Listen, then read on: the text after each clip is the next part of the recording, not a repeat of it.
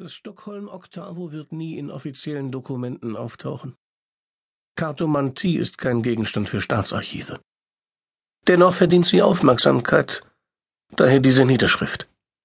Ich habe diese Geschichte aus Erinnerungsfetzen zusammengestellt, angereichert mit Informationen, zusammengetragen aus Regierungsunterlagen, Kirchenregistern, von unzuverlässigen Zeugen und unverhohlenen Lügnern, sowie von Leuten, die die Dinge aus dritter oder vierter Hand hörten.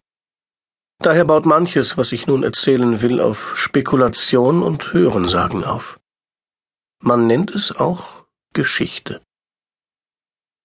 Emil Larsson 1793 Teil 1 Arte et Marte. Friedens- und Kriegskunst. Inschrift über dem Portal des Ritterhuset des Versammlungshauses des schwedischen Adels in Stockholm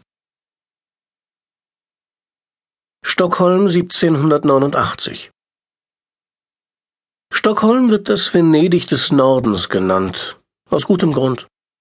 Reisende halten es für ebenso labyrinthisch, groß und geheimnisvoll wie seine Schwester im Süden.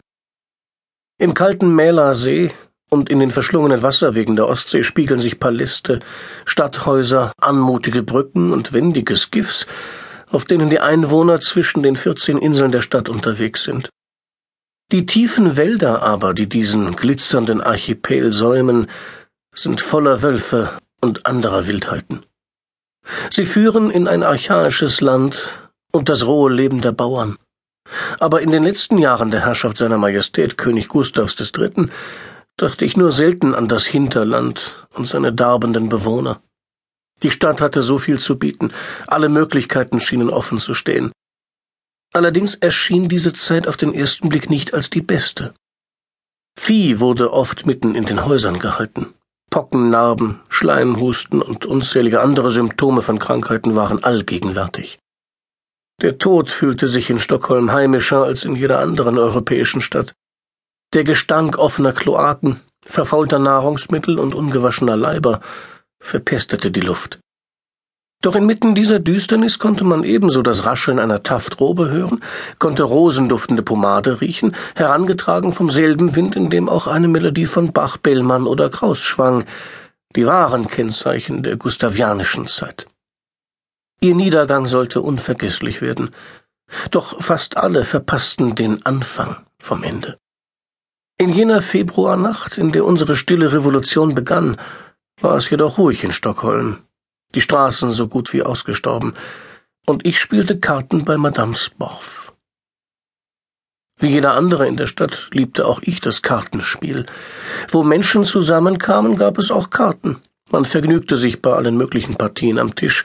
Boston Whist aber war unser Nationalspiel. Einlass in Sophia Sporfs Spielsalon zu bekommen war sehr begehrt. Trotz der gemischten Gesellschaft hochwohl und niedergeboren, Damen und Herren, bedurfte es dazu einer persönlichen Empfehlung, nach der die französischstämmige Madame Sparf ihre neuen Gäste prüfte. Ich bekam eine Einladung über den Polizeispitzel in der Straße, mit dem ich einen intensiven Austausch von Informationen und Waren in meiner Eigenschaft als Angestellter der Zoll- und Steuerbehörde der Stadt pflegte. Neben meiner Absicht, Stammgast von Madame Spoff zu werden, wollte ich vom Botenjungen zum geachteten, rot livrierten Sekretär aufsteigen.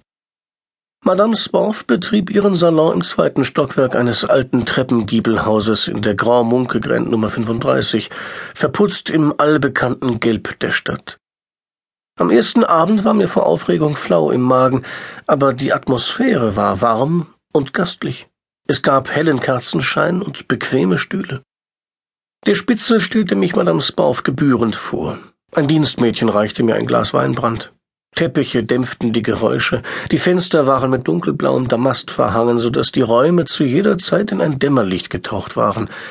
Diese Stimmung kam sowohl den Spielern zugute als auch den Kunden, die auf eine Konsultation warteten, denn in einem privaten Gemach am Ende einer schmalen Stiege übte Madame Sporf auch die Kunst des Hellsehens aus. Sie beriete König Gustav, hieß es. Der Spitzel fand einen Tisch und einen dritten Mann, als ein grinsender Kerl mit fauligem Zahnfleisch ankam, dem Spitzel etwas ins Ohr flüsterte und dessen sonst steinigem Gesicht ein Lächeln abrang. Gute Neuigkeiten? fragte ich. Kommt darauf an, für wen, antwortete der Mann. Der Spitzel klopfte auf den Stuhl neben sich. Sie sind ein Königsfreund, nicht wahr, Herr Larsson? Ich nickte. Der Mann reichte mir die Hand, nannte mir seinen Namen, den ich gleich wieder vergaß. Reda Huset ist unter Waffen, verkündete er. König Gustav hat zwanzig führende Mitglieder der Patrioten verhaftet. General Pechlin, den Alten von Fersen und sogar Henrik Usanne. Dann müssen Sie etwas Bemerkenswertes getan haben, sagte ich und mischte die Karten. Es geht um das, was Sie nicht getan haben, Herr Larsson. Der Mann mit dem fauligen Grinsen beugte sich vor. Die Adelspartei hat die Unterzeichnung der königlichen Vereinigungs- und Sicherheitsakte verweigert. Sie ist empört darüber, dass das gemeine Volk dieselben Rechte und Privilegien bekommen soll, die bislang dem Adel vorbehalten waren. Gustav hat der Adelspartei Einhalt geboten und verhindert, dass ihre ablehnende Haltung der aufgeklärten Gesetzgebung ein Ende bereiten könnte.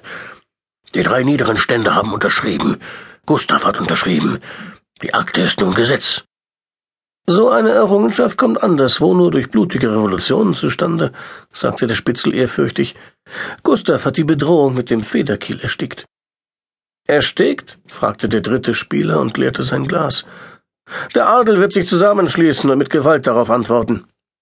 Und wo ist die Sicherheit? fragte ich. Da keiner etwas sagte, hielt ich die Karten hoch. Äh, Boston Whist? Madame Spauf nickte mir zu.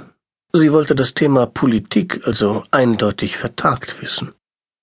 Ich teilte die Karten aus, weiße Rückseiten auf grünem Billardtuch. Wurde auch der Bruder des Königs festgenommen? fragte der Spitzel neugierig. Karl ist neuerdings de facto Anführer der Patrioten. Der Mann verzog das Gesicht. Herzog Karl wechselt die Seiten wie die Frauen. Und Gustav hat seinen lieben Bruder zum Militärgouverneur von Stockholm ernannt. Ich fächerte meine Karten auf.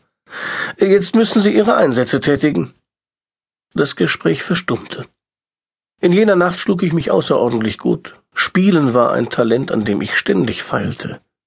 Auch dem Spitzel erging es gut. Es war in Madame Spaufs Interesse, die Polizei zu schmieren, obschon ich nicht sagen konnte, wie sie die Partien manipulierte, denn er spielte nicht besonders geschickt. Kurz vor drei Uhr stand ich auf und streckte mich. Madame Spauf kam zu mir. Im weichen Schimmer des Kerzenscheins erstrahlte sie in früherem Glanz. Ihr Blick war warm und ruhig.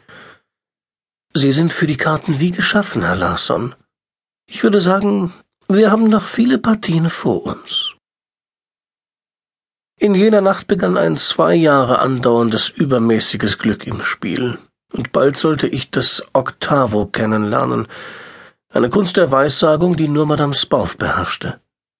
Sie bestand darin, acht Karten eines alten, geheimnisvollen Kartendecks auszulegen. Madame Spaufs exakten Voraussagen lagen Visionen zugrunde, und die Karten standen für acht Personen, die das vorhergesehene Ereignis verursachen würden. Ein Ereignis, das eine Veränderung, eine Wiedergeburt des Suchenden mit sich brachte.